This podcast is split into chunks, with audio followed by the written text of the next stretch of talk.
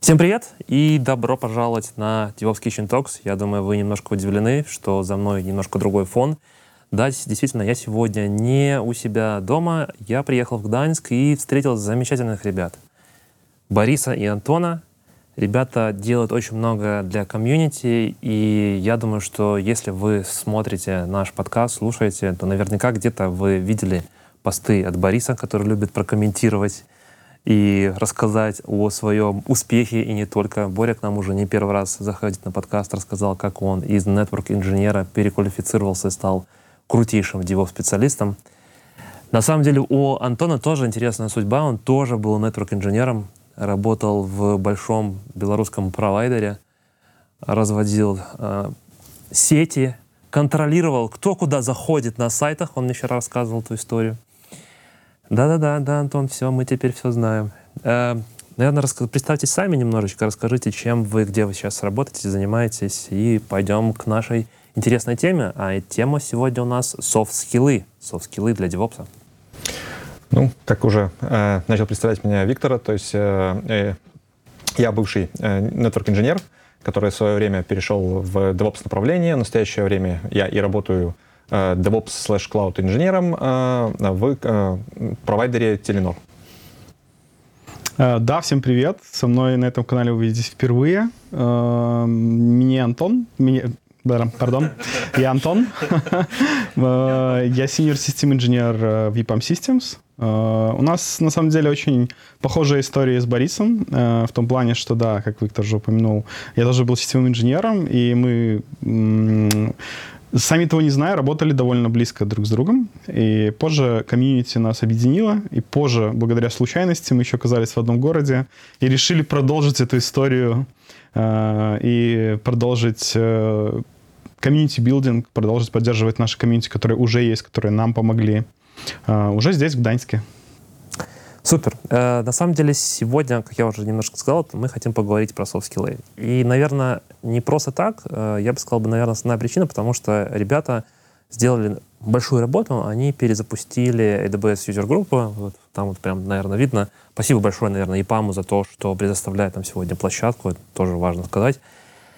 Э, ребят, давайте начнем, наверное, с самого сложного. Вот когда мне говорят, что нужно становиться инженером, я прекрасно понимаю, это нужно учить э, технологии, да, для меня это типа hard skills.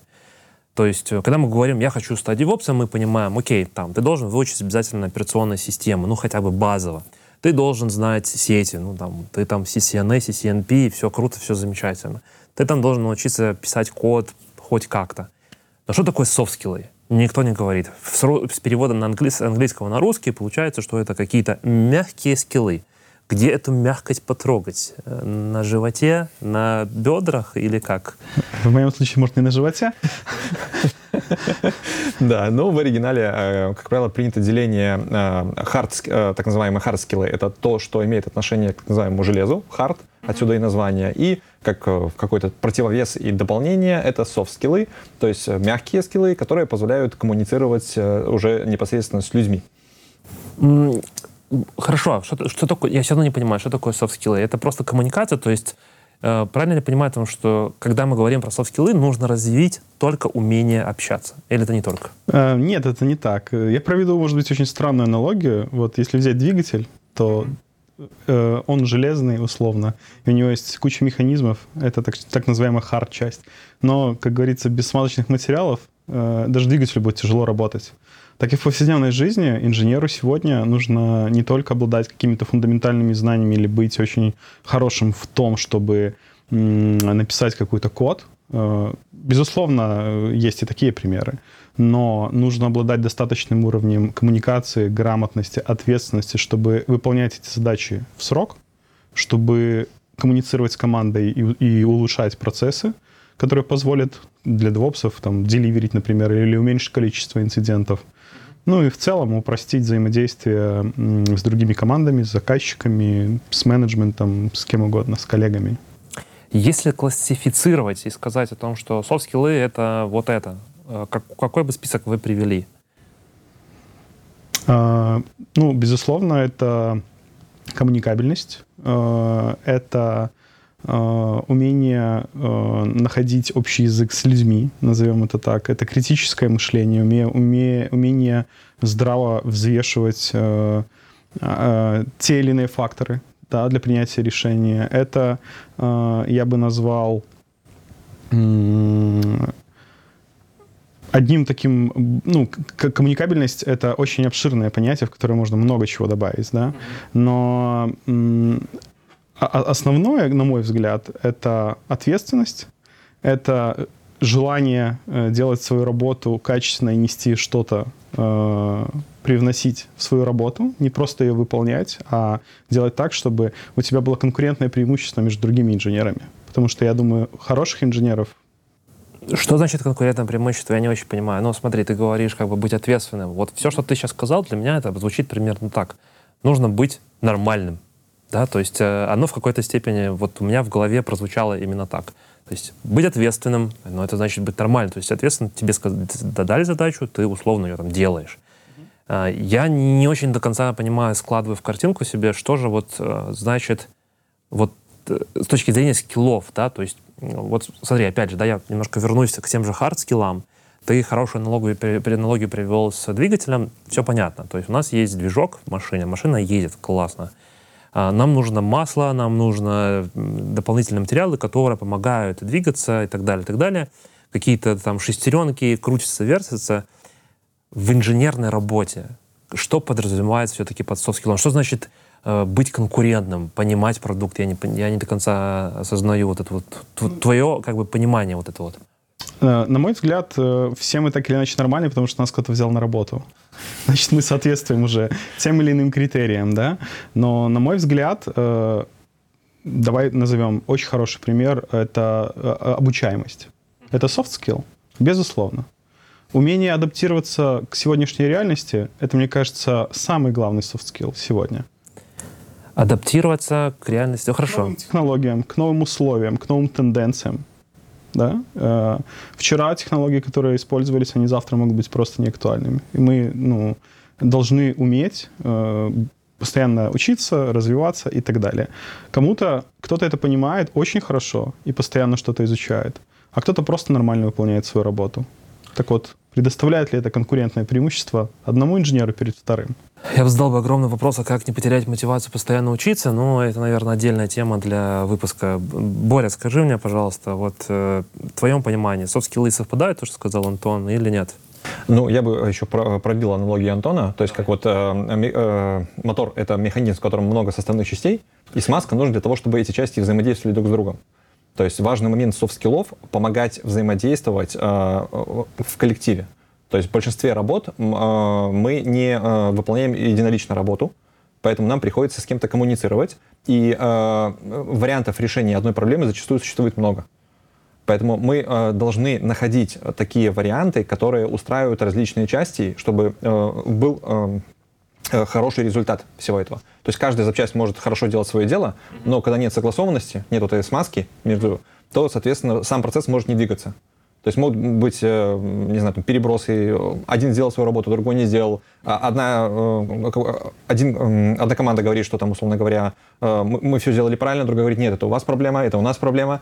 То есть вот как раз в том числе наша работа зачастую DevOps связана вот, с тем, что мы взаимодействуем между командами, и поэтому вот эта смазка должна помогать выдавать успешный результат, а не только закрываться в своей какой-то коморке. Вот я свою часть сделал, а то, что дальше процесс, меня не интересует. Три года и ни единого разрыва, да? С нашей стороны пуля вылетела, вы там дальше сами решайте. Но это отсутствие, наверное, хороших софт-скиллов. Хорошо, тайм-менеджмент это будет софт-скиллом? А, безусловно. Как ты конкретно применяешь тайм-менеджмент?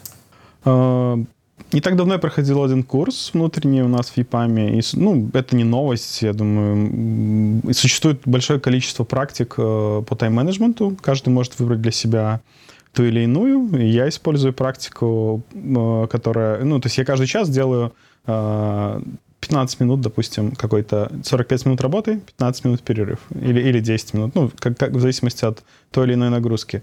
И это позволяет просто сделать небольшой брейк э, и не закапываться в задачах, потому что зачастую бывает так, что, как Борис уже сказал, мы работаем с разными командами, И всем всегда может быть все срочно. Всем всегда э, у кого-то что-то упало, либо нужно что-то достать, либо еще нужно что-то посмотреть, либо, ну, все мы понимаем, что это такое.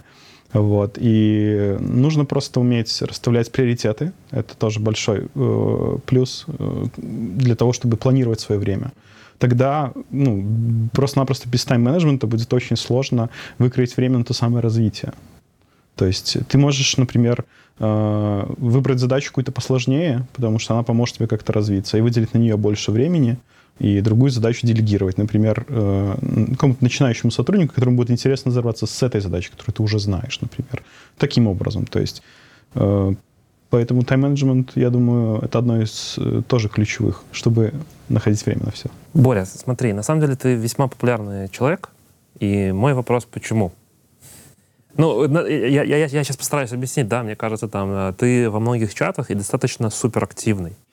Я, например, не такой активный, да, у меня там, я иногда открываю, там, ребята что-то пишут, я, есть у меня есть какое-то свое мнение, но я понимаю, там, что, ну, может быть, оно недостаточно правильно, или у меня недостаточно компетенции, или еще что-то, но ты, я замечаю, там, что, во-первых, все свои, там, какие-то достижения, движения и мысли даже ты формулируешь в какие-то посты, э, в чатах ты активно переписываешься, тебя многие знают. Что тебя мотивирует это делать?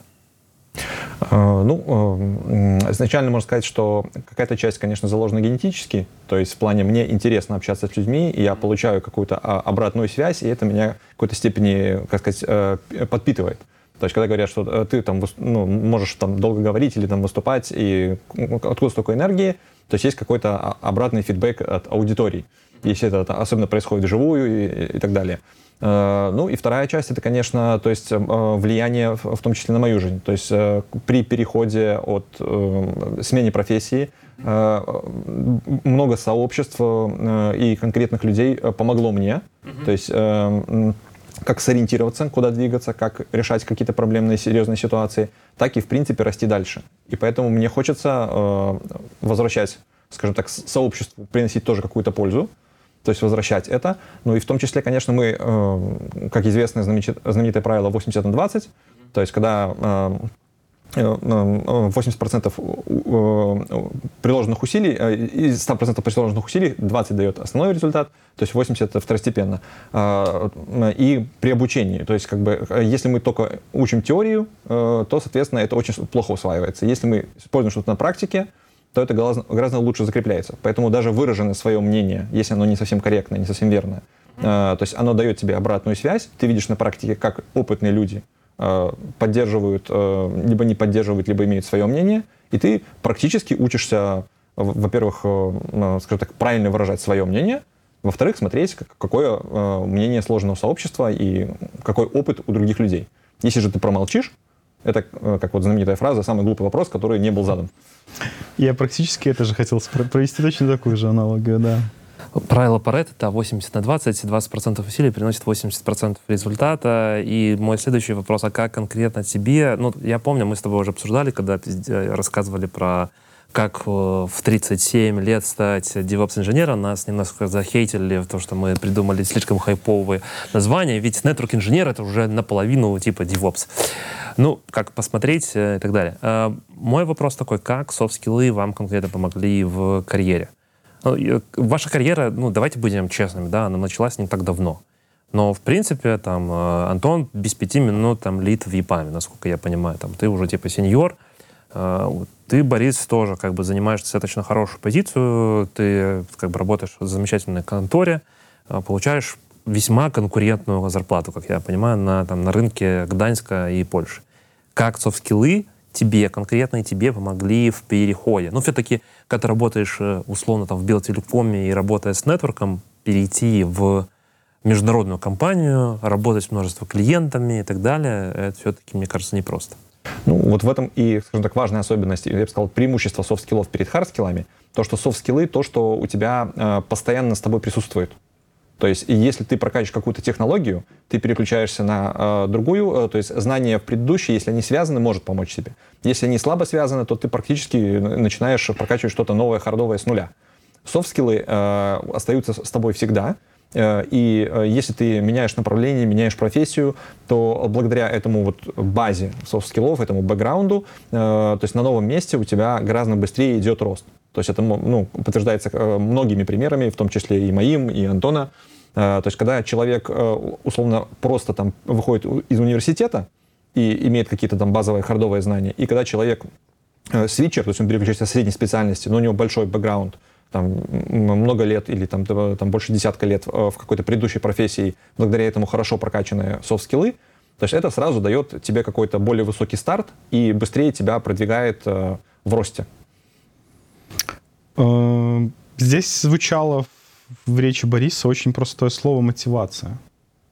Просто-напросто, когда у человека есть мотивация, это сильно помогает. И это, я считаю, один тоже из очень сильных софт-скиллов. У меня была очень простая мотивация. Я просто хотел повысить свою конкурентность на рынке. Э, таким образом, я понимал, что network инженер это хорошо, но DevOps инженер это сильно лучше. Здесь довольно такой бытовой момент. Э, интереснее то, как я э, искал путь в DevOps или в IT в целом. Я просто начал ходить на все конференции, чтобы понять, что мне интересно. Э, неважно была тема. Я ходил на SAP-конференции, я ходил, ну, вообще на все, просто... Мне... Я прошел до этого еще там курс Project Management. Я искал себя, назовем это так.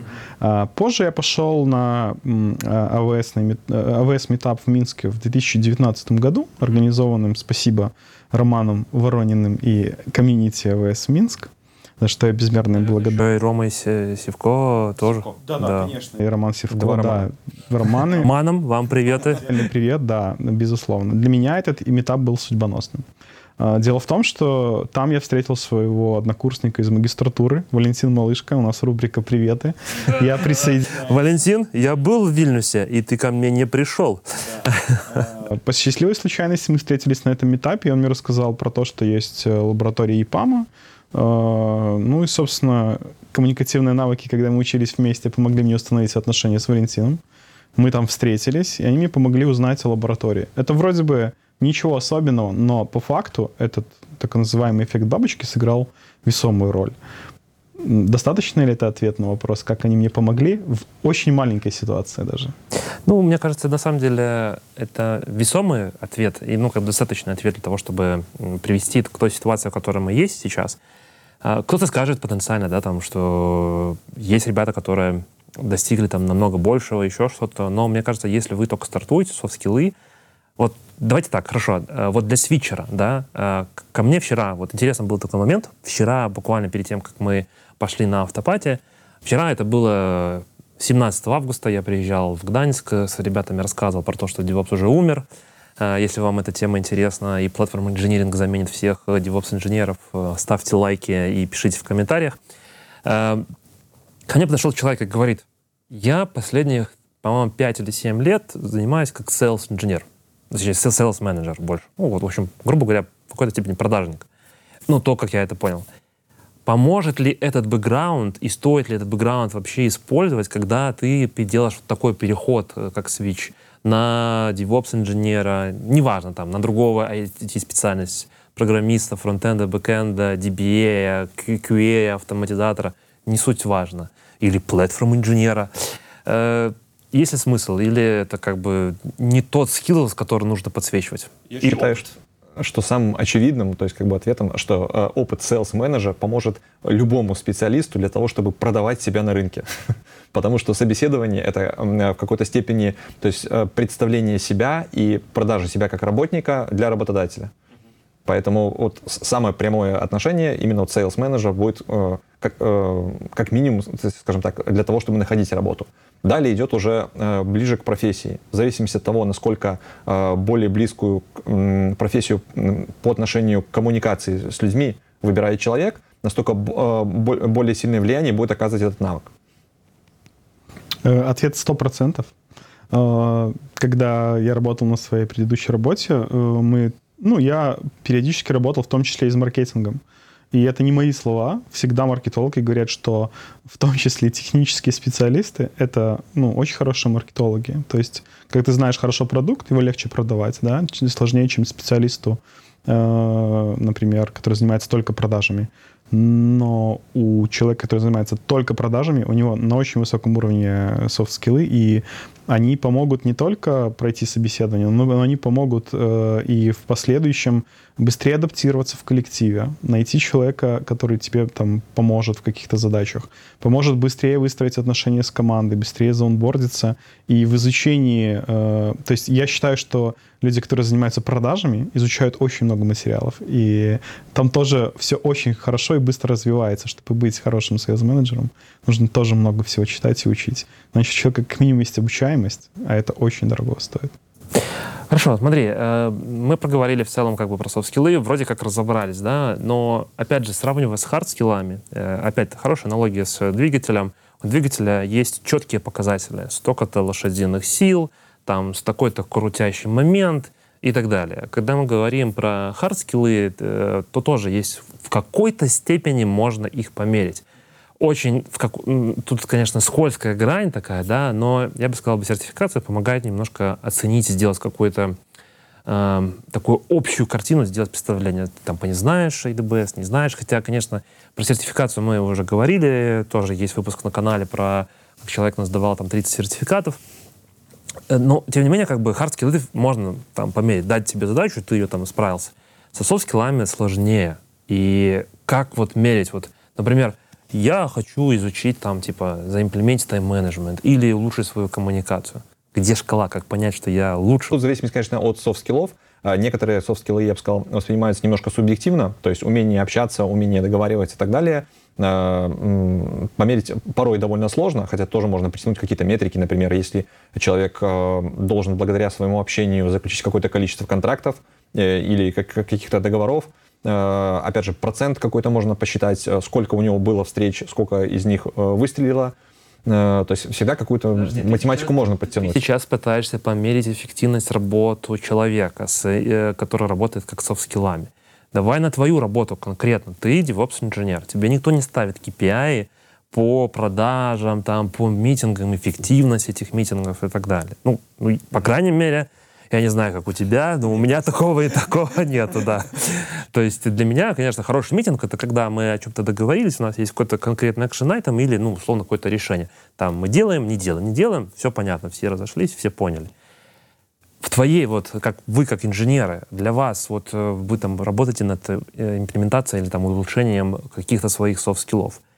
Вы мерите их как-то или у вас просто такое общее представление, типа, ну, надо там выучить, типа, больше английский. Ну, с английским еще понятно, там можно его померить, там, типа, ты говоришь на А2, на С2, не знаю, там, B2 и так далее. То есть можно сходить, сдать какой-нибудь IELTS и так далее.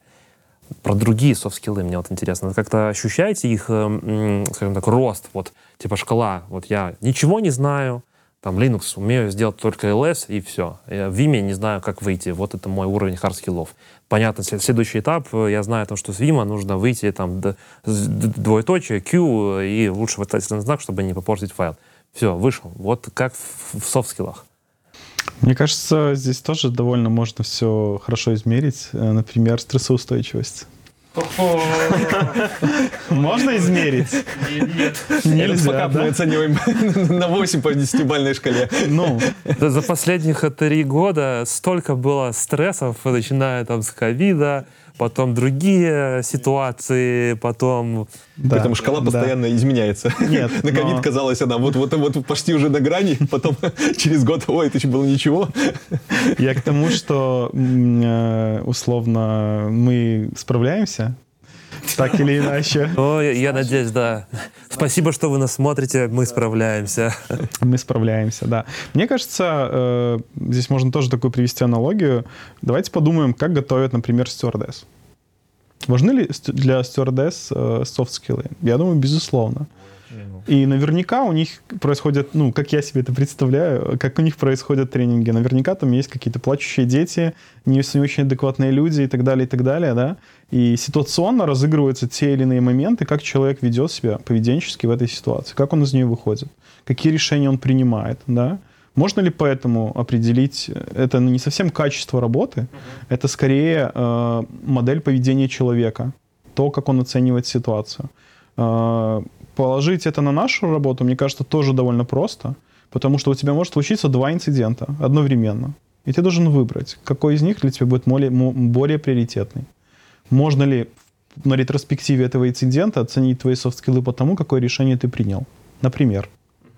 Ну, вот такой, например, э, вариант. Либо э, у тебя э, есть вариант взять человека в команду, но ты не очень уверен э, в том, э, как бы ты хочешь э, быть уверен, что он будет хорошо выполнять свои обязанности, быть хорошим членом твоей команды, э, потому что если это будет не так, то ты как тимлит можешь за него, например, дорабатывать. И, наверное, это тоже не очень хорошо. Вот ты, мне кажется, так можно самого себя очень хорошо проверить на софт-скиллы, на умение разбираться в людях, на выстраивание отношений с этим человеком, на, на, на тем, как ты поможешь ему быстро адаптироваться, влиться в команду. Может быть, это как бы не прямые какие-то KPI, но косвенно, мне кажется, они очень хорошо влияют на все. Но все-таки, мне кажется, проблема как раз-таки софт-скиллов заключается в том, что это достаточно субъективная штука. Я согласен.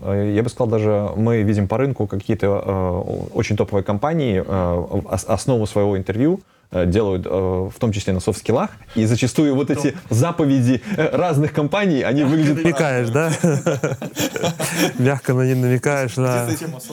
Где-то концентрация идет упор, допустим, на людей, Э, то есть, когда вот тебе ставят задачу, вы говорите, что там вот у тебя может либо проект накрыться, либо ты там, э, условно, людей обидишь в команде. И где-то идет больше упор, что ты должен в первую очередь, там, допустим, э, больше на работу, то есть завершить успешно проект и заказчику, то есть как бы получить, скажем так, сделать лучше. А где-то, наоборот, упор на команду, на людей, что, мол, заказчика мы можем нового найти, условно говоря, а вот командой мы стараемся хранить лучше. То есть где-то больше как ну, конечно, немножко так хайпово, конечно, но компания как семья пытается себя вести. А где-то идет больше, как вот э, нам нужно выполнить определенные задачи, э, соответственно, и концентрация на задачах.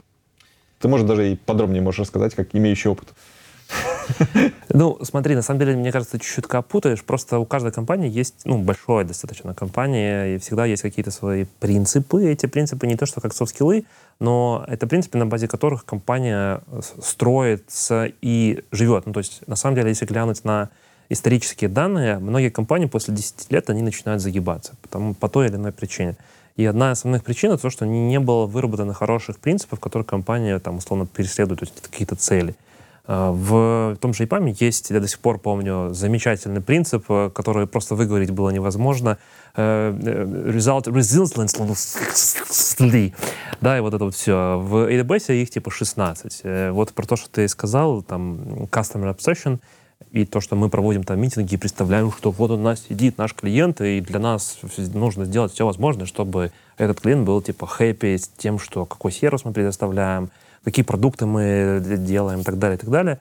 Это все понятно. А, то есть разные компании, они как бы по-разному себя позиционируют, и это позволяет им выжить, а, в том числе как бы прививая какую-то культуру. Культура — это тоже софт-скиллы на самом деле. Я тут как бы полностью согласен. Расскажите мне, может, каких-то пару историй, когда вам вот супер помогли софт-скиллы, не знаю, может, у вас был вот стрессоустойчивость, вы там решали суперконфликтную ситуацию, или ваш там английский был настолько perfect, что э, там, Индийские коллеги не понимали нас, да? Или британские коллеги говорили, что мой English э, хуже, чем ваш. Э, я могу начать. У меня есть, мне кажется, просто идеальная, э, идеальная история про софт-скиллы. А, назовем ее так. У нас был опыт работы в мою молодость, когда я совмещал э, еще одну небольшую работу. У нас был опыт работы в одном из посольств одной очень интересной страны, назовем азиатской, но не будем называть какую. Неважно. В общем, главное для понимания этой истории, что это совершенно другая нация, совершенно другие люди. И мы там делали сеть. Культура разная. Абсолютно разные, да. Диаметрально противоположные. А, так как это консульство, есть определенные протоколы безопасности, то есть ты не можешь пользоваться средствами коммуникации, да, а, и так далее, и так далее. Плюс а, помимо есть культурных отличий, у них есть свои методички, назовем это так, что как э, стандарты, по которым как это должно быть сделано. Началось все ну, с этого, в принципе. ну, то есть с того, что мы пришли, э, нам нужно выстроить какую-то базовую коммуникацию, да, нужно понять, как мы будем работать, познакомиться, представить себя. Какую задачу вы решили? Мы, мы меняли им сеть. И, и, и, да, и нам нужно было просто заменить все коммуникации внутренние. Началось все с того, что по их методичке нужно было делать так, что у тебя с одной стороны розетка и с другой стороны розетка. То есть, э, ну, так никто не делает. Мы им начали объяснять. Подожди, стоп. С, с одной стороны розетка Сетевая. сетевая, с другой стороны тоже должна быть Розетка сетевая. А, а как дойти до свеча? У нас МИД сказал делать так. Все понятно, я понял. Все. Да, это не важно. Мы, мы пытались понять. Э, Я опущу всякие такие подобные нюансы. Для понимания этого достаточно. Э, Не буду долго рассказывать. Это был интересный опыт. В конце, когда строится сеть, у нас, как вы помните, розетка и розетка, значит, ее нужно как-то проверить, нужно прозвонить. И они все не находятся в одном месте. То есть тебе нужно коммуницировать с человеком, который находится на другом конце той самой знаменитой розетки. Э, Мы предлагали использовать обычный бабушкин телефон. Мы вот просто кабелем друг с дружкой их соединим. Что угодно, но чтобы мы могли коммуницировать. Нам запретили все. Никаких радиотелефонов, мобильных, без камеры, с камерой. Ничего, никаких средств коммуникации. Мы начали чесать голову. Господи, а как же нам это проверить? Э, Эти гениальные люди, э, я без иронии говорю, они придумали очень гениальное решение. Они выстроили всех сотрудников ручейком, с, одного, с одной стороны я подключил кабель и говорил, запускаю пинги. И по- и пинг пошел по головам. Он дошел Делаем волну. в буквальном смысле этого слова. И вот, э, вот так они помогли нам закрыть этот проект. Э, ну, тут не столько стрессоустойчивость, сколько коммуникабельность, потому что ну, это был очень интересный опыт. Ну, ты имеешь в виду то, что тебя, грубо говоря, поставили ситуацию ограниченной возможности технологической, и ты, используя софт-скиллы, умение договориться, вот здесь как раз, наверное, основной скилл — это все-таки коммуникация, смог договориться с другой по, по культуре расой людей э, для того, чтобы все-таки решить ту техническую проблему, которая типа стояла. Ну, скорее наций. Раз это Ну, уже да, там. да, да. Не, не Это суть. Цукерберг и... Не суть. Мы всех любим, всех уважаем, все хорошо. Да, даже консул непосредственно принимал в этом участие. Ничего себе. Ты номер записал? Не надо. Не надо об этом говорить. Боря. Ну, э, опять же, я хотел бы еще обратить внимание, что софт-скиллы с хардами очень часто пересекаются, и когда э, человека берут даже на, скажем так, э, работу, которая подразумевает в первую очередь хард-скиллы, все равно берется какой-то баланс. Э, И поэтому мне очень заметно софт-скиллы помогали вот в начале моего свитчинга, э, когда, как я уже рассказывал, э, он, с одной стороны, был довольно тяжелый, потому что я попал в ковидное время, и мне нужно было ну, практически начинать с нуля, будучи джуном в новой специальности, но в то же время, то есть благодаря опыту общения, э, благодаря своему старому бэкграунду по софт-скиллам, все равно я на все позиции фактически воспринимался как уже миду, хотя откровенно хардовых скиллов мне не хватало. То есть люди понимали, что имея такой бэкграунд, э, это гораздо проще э, будет э, э, с человеком коммуницировать в команде, э, гораздо проще будет работать, и человек будет тоже заинтересован, чтобы быстрее прокачать свои хардовые, недостающие какие-то вещи, э, свои хардовые скиллы. А где история? Расскажи мне историю, когда ты, используя софт-скиллы, пришел к какую-то проблему, может, может быть. Ну, скорее, эта история была э, моего самого вхождения. То есть изначально, когда э, я получил офер, и офер был отозван, то есть я максимально использовал свои коммуникации, свои софт-скиллы для того, чтобы э, найти какую-то э, э, работу в новом э, значит, месте, э, на котором я откровенно не, э, не имел достаточных хард-скиллов. То есть на падающем рынке в связи с ковидом, э, когда все схлопывается, все съеживается, и тем не менее большинство людей э, откровенно пытались мне помочь э, из комьюнити, э, часто людей полузнакомых, которых я, вот, как ты говоришь, зацепил какими-то комментариями, где-то пообщался. То есть они э, очень пытались помочь мне э, най- найти работу, и в результате мне удалось, э, ну, через, считаю, относительно небольшой промежуток, несколько месяцев, еще э, во время ковида, то есть найти новое место. Э, В том числе они помогали мне развиваться там. То есть там это была э, не соответствующая моему по хард уровню работа, Э, но тем не менее благодаря софт-скиллам, то есть мне это помогло э, то есть поработать там, набраться некоторых хард-скиллов для того, чтобы продолжать свою карьеру дальше. И я просто добавлю два слова к Борису, что благодаря вот этой ситуации, которую он описывает, именно я тоже обратил внимание на Бориса. И когда мы встретились потом на одной из конференций в Минске, так как я человек экстра, наверное, интроверт, экстра, экстра Экстраверт. я подошел к... Экстра, экстра, экстра экстраверт, да. Э, Я подошел к Борису и просто говорю, ты Борис? Он такой, я Борис. И вот с тех пор, уже, наверное, года три, да? э, Вот Да. так. То есть это За в том 40 числе года мы хорошо. здесь сидим э, благодаря вот этой ситуации. Ну, то есть из всего, что я слышу, да, и в твоей ситуации, и в твоей ситуации, я делаю вывод, у меня в голове просто вот складывается коммуникация, один из важнейших скиллов с точки зрения софт. Про английский мы уже миллион раз тут говорили, что английский супер важный, если вы хотите вообще войти в IT, потому что весь все материалы, э, очень много, как бы YouTube, да, наверное, основной источник сейчас информации, ну, лично для меня, Э, какие-то статьи, документации, они все на английском. А уже потом ты начинаешь это переводить, поэтому по дефолту э, English — это супер важный скилл, который нужно в любом случае качать. Ну, важно, давай. Я бы сказал, скорее, по моему мнению, английский это скорее даже может hard skill. То есть вот умение говорить, в принципе, это soft skill. А если ты добавляешь знание новых слов, э, то есть умение э, общаться с, с новыми конструкциями на новом языке, то есть если ты был говорливый на одном языке, ты остаешься говорливым на другом. Ну, слушай, хардскиллы для меня все-таки это технологические какие-то знания больше. Э, А языковые это все-таки больше в софт-скиллы уходят. Ну, это мое, как бы, опять же, это, да, ну, опять же, да, наверное, про софт-скиллы, почему это такая очень сложная тема, потому что ну, come on, э, там нет шкалы, вот почему вас спрашивал, типа, как вы меряете, там, типа, вы выросли или нет, потому что вот это все-таки субъективность она какая-то. Вот, кстати, есть хорошая история по этому поводу. Есть у меня э, знакомый коллега, который э, работал на белорусском рынке длительное время девопсом. То есть, и потом случилась ситуация, когда э, он ушел с одной работы, ему необходимо было найти работу в иностранном коллективе, и у него были очень большие проблемы с поиском работы. Он э, лично говорил, э, что он получил около 10 офферов с припиской. Вот поднимешь уровень английского, забираем. То есть это уже человек фактически был сеньором, э, притом он работал с репетитором 7 месяцев.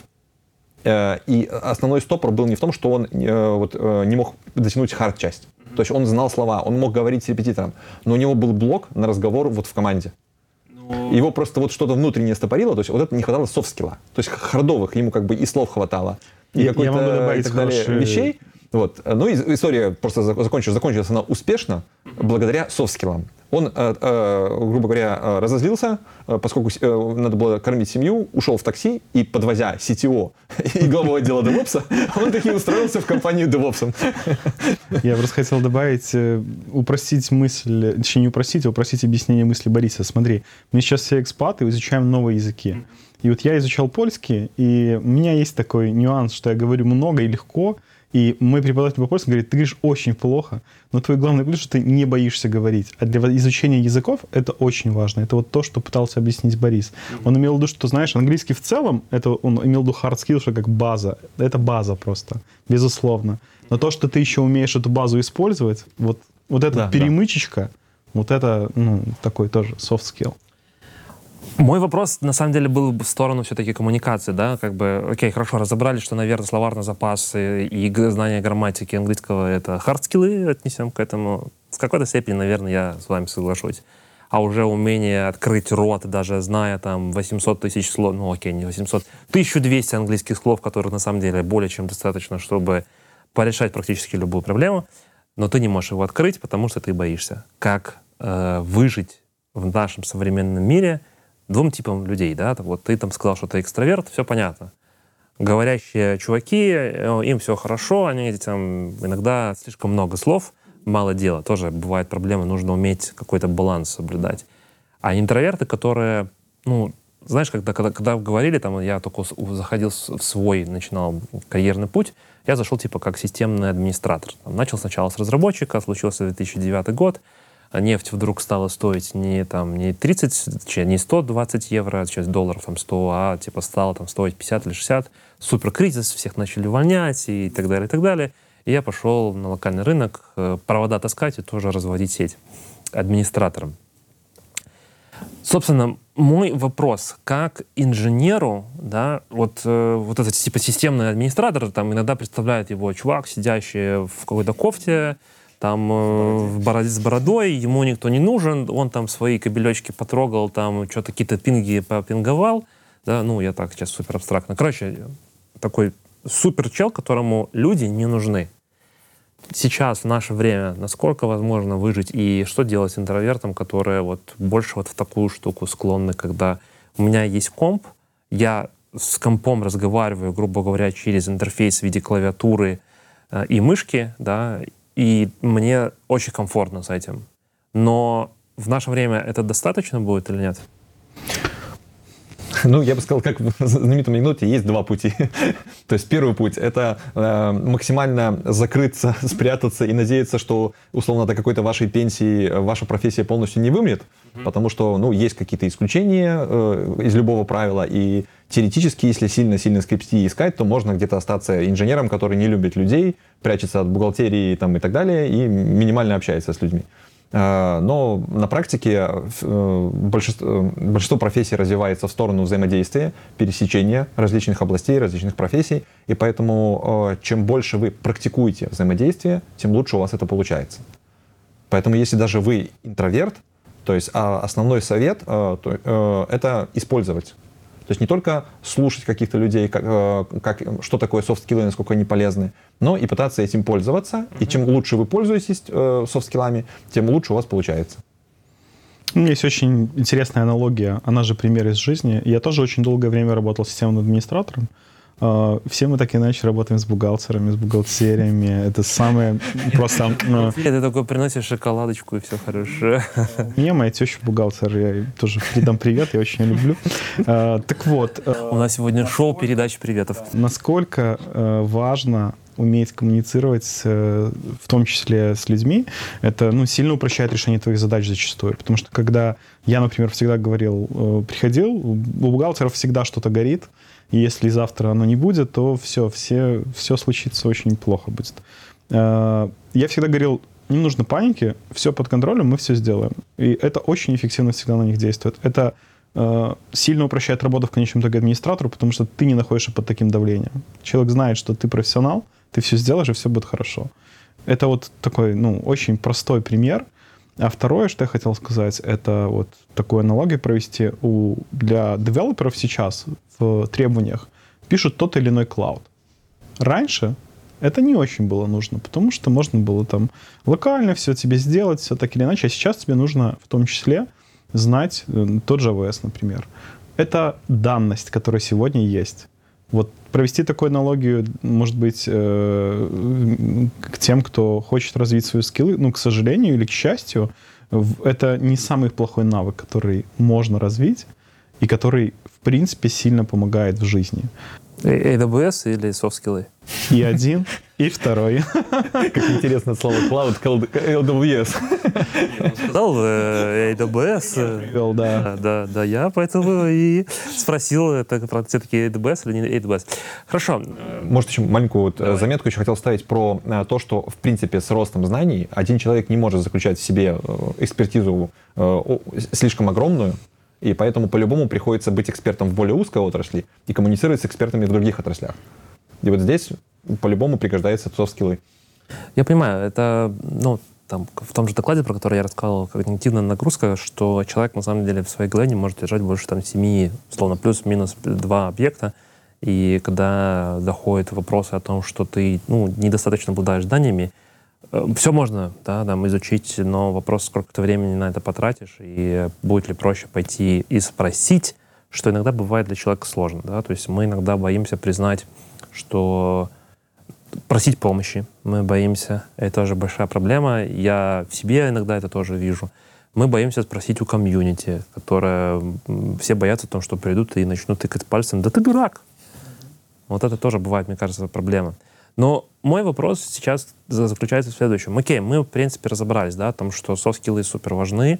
Мы поняли о том, что сравнение с хард-скиллами, софт-скиллы, если ты их развиваешь, они не так меняются, как технологии. Если с технологиями знаменитая фраза, которую постоянно говорит Максим, нужно бежать э, со всеми, а если хочешь обогнать, то нужно бежать вдвое быстрее. А, как обучаться софт-скиллам? Э, какие тренинги? Вот ты сказал, что ты ходил в ЕПАМе там на тайм-менеджмент. Может, какие-то тренинги порекомендуете для нашей аудитории, не знаю, там, книжки, тренинги и так далее? Много ли их вообще? Просто когда я зашел, например, в YouTube и загуглил там софт-скиллы, ну, не сказать, что мало информации, но не сказать, что много. Да? Просто если сейчас загуглить, например, Kubernetes, то у тебя будет, э, не знаю, там 100 тысяч страниц на Ютубе или в Гугле, которые ты, ну, просто невозможно будет все в себя влить. Э, Со софт-скиллами, к сожалению, как-то вот мой такой супер поверхностный research показал, что не все так хорошо. Ну, возможно, это связано с более сложным моментом измерения э, этих самых софт-скиллов, поскольку эм, скажем так, в Kubernetes в том же, да, можно четко разложить по полочкам, во-первых, в каком порядке идти, то есть с чего начинать, потом э, добавлять, добавлять, добавлять, то есть как бы и э, расширять эти знания. И опять же, э, можно как-то, скажем так, придя на практическую работу, понять, какие знания тебе более актуальны, какие менее актуальны, что тебе пригодилось, а что используется в особо узких и редких случаях. То есть софт-скиллами тут гораздо более широко, и кому-то пригождаются одни части, кому-то другие.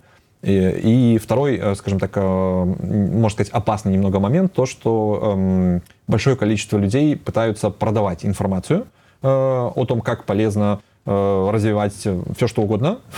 то, что, скажем так, если эта информация содержит больше каких-то, скажем так, очевидных вещей или не стоящих тех денег, которые за них просят, как правило, продавцов таких курсов называют инфо-цыгане. Поэтому, с одной стороны, э, у них должно быть что-то э, полезное, иначе на них вообще не будут клевать никто, то есть никто не будет приносить им деньги. Но с другой стороны, э, то есть как бы оно настолько бывает сильно разбавлено, что ну, тратишь большое количество усилий, чтобы какую-то полезную какую-то часть вынести из него, а зачастую еще и денег. Хотя пользы приносит очень мало. Тема с курсами — это, в принципе, sensitive area по многим параметрам, в том числе по инфо-цыганству. Э, исходя из моего опыта, э, я не, не хочу советовать какой-то конкретный курс. Э, в, зачастую в компаниях, ну, опять же, как в ВИПАМе, например, я проходил курс в рамках подготовки к позиции лида. Он включал не только тайм-менеджмент, включал много разных аспектов. Он довольно комплексный, подготовленный, в том числе практикующими инженерами. Но в предыдущей моей, э, в моем, скажем так, прошлом были, э, были тренинги, которые э, офлайн, и они, как правило, были ситуационные. О чем это говорит? Ну, например, когда мы собираемся, вот сейчас мы здесь все DevOps-инженеры, и мы понимаем, в каких ролях мы здесь находимся. А давай представим, что ты автомеханик, окей, я, допустим, девушка-блондинка, которая ничего не понимает в машинах, да, и это мой муж, который пришел требовать от тебя, чтобы мы машину сделали сейчас за 15 минут. И вот ты сейчас играешь роль автомеханика, я девушка, я Борис. И мы становимся в абсолютно другую роль. Абсолютно. Для себя не свойственную. Да. И, игры. И, и, и у каждого из нас есть э, задача, которую... То есть ты должен, например, э, не возвращать никаких денег за ремонт, я должен добиться, чтобы муж в конечном итоге тебе набил морду, потому что ты меня, там, не знаю, обидел, а мужа задача, чтобы жена была довольная, и ты вернул деньги. И мы каждый гнем свою линию. Борис, не надо мне бить морду. Хотя бы до конца подкаста. Я понимаю, что мы физически близко находимся, и можно устроить тут действительно сцену, но бить морду не надо, да. Хотя я смотрел э, ролик один о том, что для того, чтобы ваши YouTube-видео стали супер популярны, нужен супер конфликт. И битье морд, оно может... Что я слышал про Цукерберга и Маска. Что-то из этой, что-то из этой области, да. Ну, типа того. То есть э, тренинги, то, что я услышал, твои это офлайн, э, какие-то ситуационные. Я тоже помню, на самом деле, у меня такого опыта не было, но я помню, в какой-то момент было супер популярно вот эти вот вещи. А, в том числе там задания были, нужно было подойти их там к 15 незнакомым людям, чего-то там типа спросить. Пахивает пикапом, курсами пикапа. Точно корпоративные. Там больше было именно то, чтобы научиться все-таки общаться с незнакомыми людьми. То есть не к противоположному полу и получить там 15 номеров а, девушек красивых, а просто спросить что-то или там, э, не знаю, на кассе выбить себе, я хочу быстрее пройти, типа задачи такие ставили. Да, в поликлинике. Я только спросить. Спросить. Постоянно тренируюсь, да? Понятно, но все-таки, если порекомендовать, может, что-то порекомендуете? Ну, то есть я, например, глянул, там на Курсере есть неплохие курсы. Можно ли сказать, что они будут э, достойными или а, все-таки софт-скиллы — это те скиллы, которые, к сожалению, нужно тренировать в офлайн тренингах Вот таких вот типа ситуационных, когда ты работаешь э, вживую с людьми, э, или онлайн подойдет? Я бы дал два таких вот основных пункта, которые я считаю. То есть первый — это софт-скильный можно сказать так. А, то есть э, вы смотрите какие-то курсы и решаете для себя, насколько софт-скиллы преподающего вам подходят. Да. Зачастую курс может быть хорошим, но из-за специфики софт-скиллов того, кто преподает, он не совпадает с вашим, и у вас это вроде вы слушаете, но на самом деле очень слабо усваивается, очень плохо понимается и так далее. Э, то есть поэтому тоже зачастую важно выбрать человека, который хорошо тебе рассказывает. Может, у него там не идеальная информация, но он так привьет любовь к чему-то, что затем вы там по нарастающей будете идти дальше и дальше. Вот для меня, например, такой личный пример был Денис Астахов с канала АДВ э, который э, часто... Привет. Который настолько замотивировал меня вот развиваться э, облаками АВС, он показал самое основное, то, что мне дал, я считаю, он показал, насколько это понятно и просто можно, может быть подано. То есть, может, у нее каких-то не хватает моментов для сдачи экзамена, какие-то там вещи он пропускает, но благодаря вот этой базе ты заинтересовываешься, вовлекаешься в процесс, и тебе хочется искать дальше, копать глубже и так далее. Вот. И вторую, да. Договори, говори. Вторую мысль, которую я сказал, что как бы, ну, оценочная, это э, то, что вы, опять же, общаясь в каких-то сообществах, э, глядя на рейтинги, там, Coursera, Udemy и других платформ, то есть вы можете тоже приблизительно представить, насколько э, значит, этот курс актуален, насколько он помог другим людям, и основываясь на чужом опыте, то есть какой-то степени тоже выбирать. То есть если у курса там э, очень мало оценок, и там они там в районе двух-трех, то, соответственно, скорее всего, большинство не зашел, и вероятность, что он зайдет вам, меньше. Не стопроцентно, но меньше. А если большинство хвалит, то, скорее всего, и вам он тоже будет более полезен. Смотри, у Дениса Астахова, по-моему, есть тоже курсы, но его канал на Ютубе, он не имеет рейтинга, скажем так, да? По нему сложно понять, но... Почему? У тебя есть количество просмотров, иногда даже просмотры показывают о том, что... Да. Э, я согласен, но здесь скорее решают комментарии, и э, если открыть самое первое видео, э, за которое я тоже очень благодарен, а что такое ОС и зачем тебе это нужно, первые 20 комментариев будут человек ты наш дорогой, ты так это хорошо, ну, объяснил именно, что это не что-то для тебя неведомое и страшное, и непонятно, с какой стороны подойти, а то, что, ребята, вы сможете, у вас получится. Э, ну, и он дает мотивацию людям дальше смотреть и изучать. И многие, я думаю, да, э, они именно поэтому и начали изучать. Ну, я тут с вами немножко сейчас буду супер спорить. Во-первых, все, что вы сказали, это относится, ну, э, вот про, про Дениса и прочее, это все относится к хард-скиллам, к сожалению. То есть Мое личное мнение, все-таки софт-скиллы и тренинги по софт-скиллам, кроме имплементации, например, как, каких-то техник, э, например, там тайм-менеджмент типа помидора и так далее, это можно все изучить, но по факту основной soft skill, который мы здесь очень много раз сказали, это, конечно же, коммуникация. Есть другое количество, есть другие э, soft skills, тот же problem solving, тот же типа критическое мышление, тоже системное мышление — э, стрессоустойчивость, даже стрессоустойчивость, как ты, по, по, посмотря на кого-то там, не знаю, вот будет Борис там в кадре рассказывать, делайте вот так вот. Ну, к сожалению, э, точно так же, как с карт-скиллами, если ты это не попробуешь, а попробовать можно только, вот, как ты сказал, ситуационно. То есть, когда мы находимся в, условно, какой-то комнате или там в какой-то ситуации, и мы что-то делаем, и там возникает проблема. Вот то, что ты сказал. Там, я не должен вам возвращать деньги, да, там, за то, что был там плохой ремонт, хороший ремонт, не знаю, какая-то ситуация. Все-таки софт-скиллы, если вы хотите развивать, моя рекомендация все-таки искать офлайн. Вроде как ковид закончился, и иногда это будет стоить достаточно много денег, но, как мы уже тут тысячу раз сказали, все-таки софт-скиллы — это та инвестиция, которая, если ты их освоил, они к тебе прижились, они это один раз, и дальше ты их немножечко просто наращиваешь, наращиваешь, то есть это не нужно будет через год э, новый skill учить, потому что он там типа появился. А там, мне кажется, базовых таких основных сейчас можно на пальцах перечислить. Наверное, на топовом месте это будет коммуникация. Э, наверное, как для специалистов и для роста инженера это спикинг, ну, это в какой-то степени та же коммуникация, но спикинг — умение донести информацию. Это тоже важный момент. И мы вот здесь вот вопрос. Вы спикаете или не спикаете? А если не спикаете, то почему, товарищи? Ну, я-то по моей, со своей профессией, как бы у меня, э, да... Деваться некуда. Да, деваться некуда, приходится выходить на сцену, бояться, трястись, но что-то рассказывать. Э, я могу добавить немножко к твоему предыдущему реплике, то, что мы упоминали уже здесь юзер-группы, да, офлайн метапы какие-то. Люди, даже если они интроверты, приходя на метапы, они чувствуют себя в своей среде, и им гораздо легче там, ну, как бы общаться с такими же людьми, то есть они понимают, зачем они пришли, о чем они общаются, и вот основываясь на нашем опыте, это очень хороший поинт, и это бесплатно зачастую. Метапы, они ну, не стоят каких-то больших денег, да.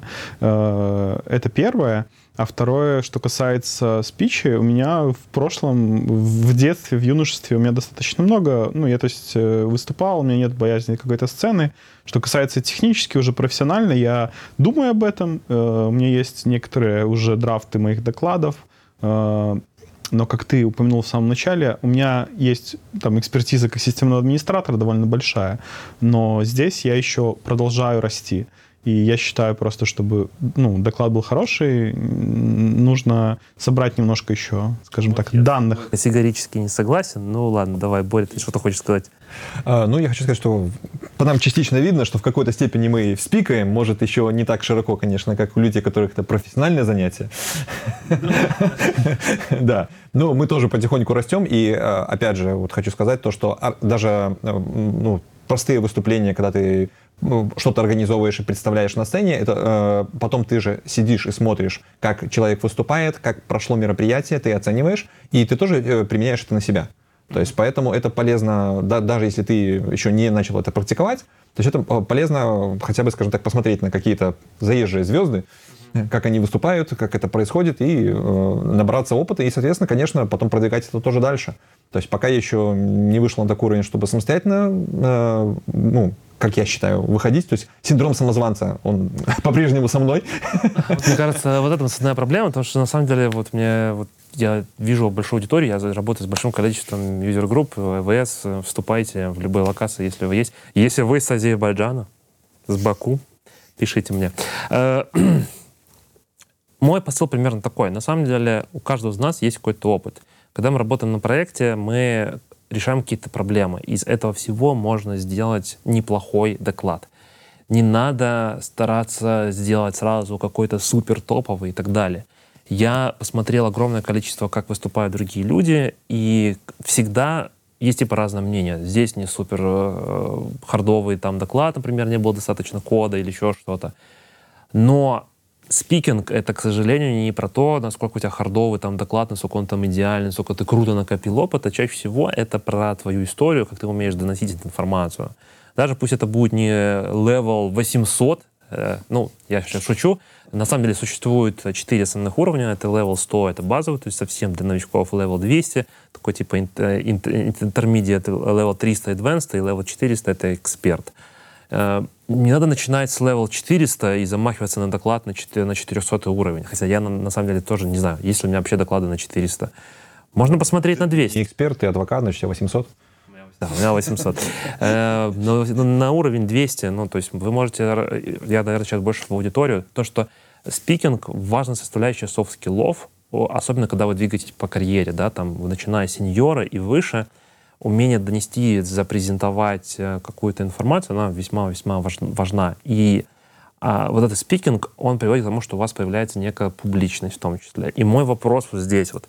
Насколько вы считаете, нужно ли работать над своим персональным брендом, выступать, а, писать, делать некие посты, там, я не говорю сейчас делать свой там канал и быть блогером, э, не знаю, запускать свой подкаст. Я больше про то, что нужно ли как-то показывать себя условно миру через LinkedIn, э, через, не знаю, там, Twitter или как сейчас он там называется, X, э, Twitter, да, или там, не знаю, Facebook или еще что-то. Надо ли это делать, с вашей точки зрения, как развитие карьеры и использование soft skills ов, или не стоит? Ну, я считаю, что очевидно, что для развития карьеры это важно, и я бы еще заметил, что это часто приходит органично, поскольку э, есть э, вещи, которые, ну, как, как бы больше вот э, на публику идут, да, то есть, например, вот публичное выступление, это уже понятно, что человек занимается своим личным брендом. А есть какие-то вещи, которые, вот, э, например, характерны больше мне в настоящее время, э, участие в community, э, комментарии, обсуждения. И это не, не, не только работа над личным брендом, а это еще и польза для развития skills ов. То есть это в том, и софт, и hard skills ов. То есть это как бы органично вплетается. То есть я хочу узнать какую-то там особенность hard технологии, то есть я задаю вопрос, я коммуницирую с человеком, я где-то, может, даже спорю, какие-то аргументы привожу и так далее. То есть это помогает мне развиваться в карьере. Даже если я не, не делаю это вот как-то специально, публично. Я могу добавить здесь, что если говорить про спикинг, так косвенно, то я, допустим, провожу техническое интервью, в конечном итоге это не совсем спикинг, но ты так или иначе представляешь компанию, ты должен соответствовать стандартам, ты должен предоставить там фидбэк и так далее, и так далее. Э, и это, допустим, одна какая-то extra mile, да, так называемая, э, участие в каких-то community, участие в каких-то спичах, visibility внутри компании, либо внутри community, либо внутри всего IT-сообщества. Это очень хороший self-benefit, назовем так, который, безусловно, позволит тебе найти более интересный проект, более высокую заработную плату. Э, это твои прямые, э, скажем так, преимущества между, вот то, что я говорил в начале, двумя инженерами. То есть, мне кажется, компания, если бы я сегодня принимал решение о найме того или иного человека, будет заинтересована больше в том человеке, который э, несет ценность не только как сотрудник, но несет ценность как вклад в компанию, э, в, не в компанию, в смысле, в культуру компании, да, тот, кто транслирует эти ценности, и, мне кажется, одни плюсы от этого. Развивайте свой персональный бренд. На самом деле мой посыл в этом заключается. В том, что если вы хотите расти дальше в современном мире, когда нету границ, то выбор между вами и миллион другими людьми, как бы, ну, сложно его осуществить. Поэтому, наверное, персональный бренд и через персональный бренд, вот этими постами, комментариями, это тоже персональный бренд, да, то есть ты себя показываешь люди начинают тебя замечать и так далее, как-то запоминать, откладывать, о, Борис, Борис, это ты, ну и так далее. Это как бы важная часть. Про спикинг, да, мы уже чуть поговорили, и здесь я хотел бы такой переход сделать, что на самом деле самое безопасное место, где это делать, это, конечно же, комьюнити. И вот вы запустили, комью... Э, не запустили, перезапустили, как бы, ну, то есть как бы существовало, но вы стали новыми лидерами AWS юзер группы Три Сити, Гданьск, Сопус, Гдыня. Да, Сопус, Гдыня. Трое мест. Э, да, да, да, да, да. Скажите, пожалуйста, вот нас зачем вы это сделали? Ну, а, для меня, в первую очередь, э, как я говорил, а, сообщество э, оказало влияние на меня и очень сильно помогло мне, когда я свечился. То есть, и я, оценив это влияние, я, я понимаю, насколько это важно людям, которые в первую очередь начинают, то есть как бы, может быть, интровертам, которые уже не, давно начали, но еще начинают выходить в люди и так далее, насколько это помогает, Э, поэтому мне хочется и э, нести обратную связь, то есть тоже помогать таким же вот э, людям в, в, в таких ситуациях, в которых я оказался в свое время, или схожих каких-то. То есть нести, как сказать, добро в массы. И знания. Да, то, что мы делаем, стараемся делать на этом канале, да. Мне просто нечего добавить, потому что, по сути, у меня точно так... Ну, в первую очередь, да, безусловно, это то же самое, что сказал Борис, что это благодарность э, комьюнити в целом, важность этого осознается через, так сказать, свою судьбу, свою карьеру. Э, и в целом это довольно интересно, это постоянное общение с такими же инженерами, которые сталкиваются зачастую с такими же проблемами. Это возможность найти не всегда очевидное решение при помощи комьюнити, просто спросив, э, задав вопрос. То есть, по сути, консалтинг стоит денег. В комьюнити ты получаешь это бесплатно. Ну, это взаимовыручка, взаимопомощь, как угодно это называйте. Мне кажется, это дорого стоит. И, опять же, развитие личного бренда э, Одни плюсы, на мой взгляд. Всем рекомендуем создавать свое комьюнити. Да. Или быть частью комьюнити, да. по крайней мере, или быть активными участниками community. Важно не просто количество community, а важно просто вот участвовать в этом процессе и получать плюшки от этого. Тебе, я так понимаю, community как раз-таки помогло, когда была ситуация с отозванным offer ом, и да, да с помощью, с помощью community ты смог есть, найти э... чуть быстрее потенциального работодателя нового? Ну, можно сказать, я в принципе смог его найти, потому что благодаря community я, э, то есть на меня вышли люди, которые дали мне э, э эту работу, скажем так. То есть обычный, обычные каналы, там, HR и так далее, то есть все отваливалось в это время. Хорошо. Э, мне кажется, мы уже практически движемся к концу, и у меня остался последний такой вопрос, наверное, мысль в целом, да, то есть мы сейчас живем в, интерес, в очень интересное время, да. А, в ноябре 2022 года вышел чат GPT, Generative AI, и с этого времени все только про это типа и говорят, да, это супер новый хайп, там сейчас везде пытаются это за implement ировать и так далее. Когда мы готовились к этому выпуску, у меня возникла такая идея. А что будет с hard skills ами в будущем? Вот мы сегодня говорим там про soft skills. Э, мысль примерно такая, и мне интересен ваш комментарий о том, что не заменит ли вот этот вот Generative AI э, важность hard skills ов и не повысит ли еще больше soft skills. Потому что люди захотят общаться с людьми, не с роботами, а в хард-скиллах не так важно будет, ну, то есть, условно, я сейчас его не знаю там хорошо JavaScript, но я могу пойти запустить CodeWhisper, Copilot, э, не знаю, ChatGPT и используя какие-то уже заготовленные там куски там, шаблонные кода, по факту решить свою проблему текущую, да, даже не зная, да, но как бы базово понимая, что там происходит, но не зная, там, например, фреймворков, каких-то сложных композиций кода и так далее, я могу решить проблему. Не получится так, то, что Generative AI в целом это сделать сильный толчок, то, чтобы инженеры и чтобы оставаться условно там конкурирующим на рынке, будет уже не столько, сколько как ты знаешь, там, не знаю, Kubernetes, а то, как ты умеешь коммуницировать, обучаться, использовать тот же Generative AI, который, я считаю, в какой-то степени это тоже будет как soft skill, потому что тебе нужно уметь как бы сформировать какое-то системное мышление, включать критическое мышление, правильно ли тебе отвечает, не отвечает и так далее. Что вы думаете? Не будет ли такого перегиба, перехода в сторону типа soft skills ов? Ну, я думаю, что э, совсем глобального такого, что hard skills совсем не нужны, не будет. Э, скорее будет э, некоторая перебалансировка, то есть, э, как вот ты правильно заметил, будут требоваться более какие-то архитектурные такие вот вещи, когда ты должен э, глобально, так более широко понимать, что ты хочешь, а затем, грубо говоря, ты уже задаешь более конкретные, э, понимая, что ты хочешь, ты задаешь эти вопросы искусственному интеллекту, то, что называется сейчас там, э, и он тебе дает ответы. То есть, с одной стороны, можно, конечно, предположить, что люди будут меньше общаться с другими, задавая вопросы. То есть, подскажи, как это сделать. А спрашивать это у условного чата GPT там, или какого-то его аналога. А, но, с другой стороны, а, можно рассмотреть это скорее как э, какие-то, скажем так, более умные ADE-шки и так далее, которые подсказывают, подсвечивают и где-то тебя дописывают какие-то код, а все равно а, базу ты должен знать. Поэтому коммуникации все равно останутся. Э, э, и, э, то есть ты, ты должен будешь понимать более архитектурно, продолжать коммуницировать с командой, понимать, какие задачи. То есть софт-скиллы, они остаются на, на том же уровне, а хард, они просто не требуют такого большого углубления в предметную область. И ты, возможно, сможешь охватывать чуть более широкое поле какое-то, благодаря тому, что, условно, тебе освободилось время, тебе не нужно там более глубоко изучать какой-то там, я не знаю, там фреймворк или там код, Э, язык программирования.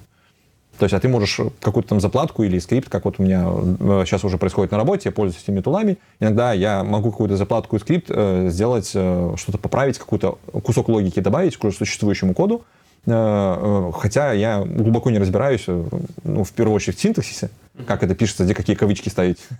То есть, как бы, э, но я понимаю, что я хочу, и, соответственно, я задаю вопросы, и он мне выдает какие-то варианты. Я уже читая код, да, то есть как бы я уже выбираю то, что мне кажется более э, правдоподобным, то есть э, и проверяю его на практике. Тут э, могут наш тезис о том, что можно спросить в комьюнити парировать, зачем мне спрашивать в комьюнити, могу спросить чата GPT. Но, опять же, не всегда ответы, ну, база и знаний и опыта не такая большая у всех э, помощников, так скажем, поэтому community в этом плане все равно зачастую помогает.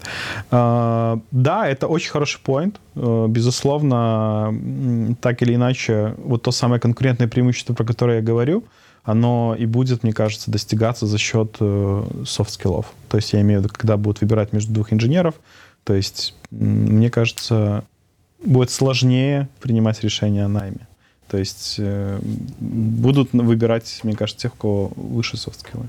Даже сейчас, мне кажется, сложно уже интервьюировать, да, когда у тебя, не знаю, грубо говоря, есть под столом решатель задач практически любого уровня, и там вспоминая вот эти всякие статистики о том, что в четвертой версии GPT он там проходит сертификацию по AWS, там стал умнее, чем большинство выпускников э, разных университетов и так далее. Ну да, мне кажется, что все-таки soft skills, а, важно их вкладывать в себя, в развитие soft skills ов. И э, все-таки, не забыв... конечно, не забывать про hard skills. Хотя иногда значительно проще выучить какую-то новую штуку, не знаю, там, API шку, новый продукт, новый сервис, новый tool — не знаю, там, модуль на Terraform, как он работает и так далее, чем ну, научиться побороть свой страх, например, общаться, или выстроить правильный тайм-менеджмент, или умение приоритизировать свои задачи. Добавлю только, у меня была история, когда во время интервью, когда вот ChatGPT только появился, и всегда тот, кого экзаменует, думает, что он умнее того, кто то экзаменует. И один человек мне прислал решение с чата GPT, но он просто не знал, что экзаменатор тоже подготовился и задачу сгенерировал при помощи чата GPT. И он мне скинул в ответе ту же самую, ну, то же самое решение. Ну, э, тут непонятно, как к этому относиться на самом деле. Мне кажется, это очень такой спорный, скользкий момент. Там я скорее бы сказал бы, давай расскажи мне, что каждая строчка делает условно, как ты понимаешь работу и так далее. А, поэтому вот, вот эта важность hard skills ов да. все равно будет она оставаться, потому что тебе может выдать какой-то бред, а ты не понимаешь, что здесь вообще написано, иероглифы для тебя. То есть... Важный момент, э, до сих пор э, у, у всех ИИ есть момент э, так, такого генерации бреда, и ты никогда не знаешь, в каком месте этот бред генерируется, да, где он случился. Поэтому, когда вот, тоже важный момент по поводу вот, комьюнити, допустим, да, и заменит ли его условно роботы вот на текущем моменте, то есть комьюнити гораздо полезнее, потому что человек, если он не знает, он э, честно скажет, вот я вот тут знаю, тут не знаю. И уровень человека, как правило, ну, как в каком-то определенном, э, скажем так, э, разрезе находится. То есть на какой-то, определенной планке. То есть вот тут он знает, дальше он не знает. Чат GPT, если не знает, он попытается придумать, во-первых. То есть это может быть полный бред. Может быть очень убедительно звучать, но быть полным бредом. И, и второй момент, что э, у него уровень, то есть очень сильно плавающий. То есть он может сказать какую-то очень-очень важную, серьезную, там, узкую отрасль, которую там эксперт не знает. Но э, сказать тебе полную ерунду, как там вот говорят, там двух-трехлетний ребенок ответит на соседнюю вещь. Ну, да. Но, допустим, ты напишешь самый прекрасный код с ChatGPT, либо с любым другим помощником, тебе этот код нужно вот где-то продать. Либо кому-то объяснить, зачем этот код нужен. Ну, то есть, в конечном итоге э, э, для этого и нужны будут софт-скиллы.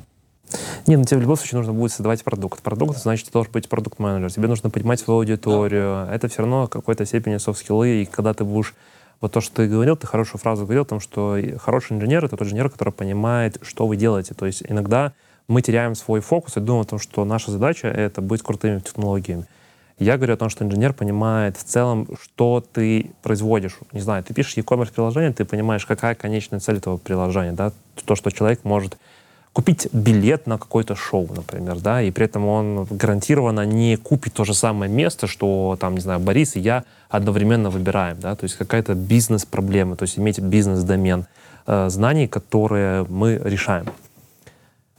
Очень такой абстрактный, на самом деле, без технических сегодня вопросов э, выпуск получился. Ребят, большое вам спасибо, что нашли время, место за эту запись. А, мне очень интересно, ребят, как вам такой офлайн э, выпуск э, с гостями на DevOps Kitchen Talks. Э, если понравился, пишите, пожалуйста, как всегда, в комментарии. Нашим патронам большущее вам спасибо за то, что поддерживаете. И Борис, Антон, огромное спасибо вам. Хочу сказать в ответ огромное спасибо, что пригласил очередной раз. Да. да. Думаю, что еще не последний. То есть, как бы, если есть какие-то э, интересные вещи, хочется ими, конечно же, делиться, чтобы это, э, ну, опять же, свой пример, особенно своих успехов, показывать, чтобы э, люди могли перенимать его и тоже иметь успехи. Поэтому надеюсь, что мы хоть как-то не просто рассказали, но замотивировали людей двигаться дальше и стремиться к тому, чтобы развиваться в том числе и развивать софт-скиллы. Да, мы два отличных примера того, как софт-скиллы помогают свичнуться, как Борис уже сегодня не один раз говорил, и в целом много ситуаций можно записать отдельный выпуск, рассказывая только, как они помогли в жизни. Я думаю, у каждого таких примеров много. Э, пускай этот выпуск появился, э, пускай этот выпуск был не совсем технический, но надеюсь, вы хорошо провели время. Спасибо, что позвал, Виктор. Всего доброго. DevOps Kitchen Talks. Закончили готовить. Молодец, запомнил, молодец. Но мы не сказали, начали катать. Все, всем пока-пока. Подпишись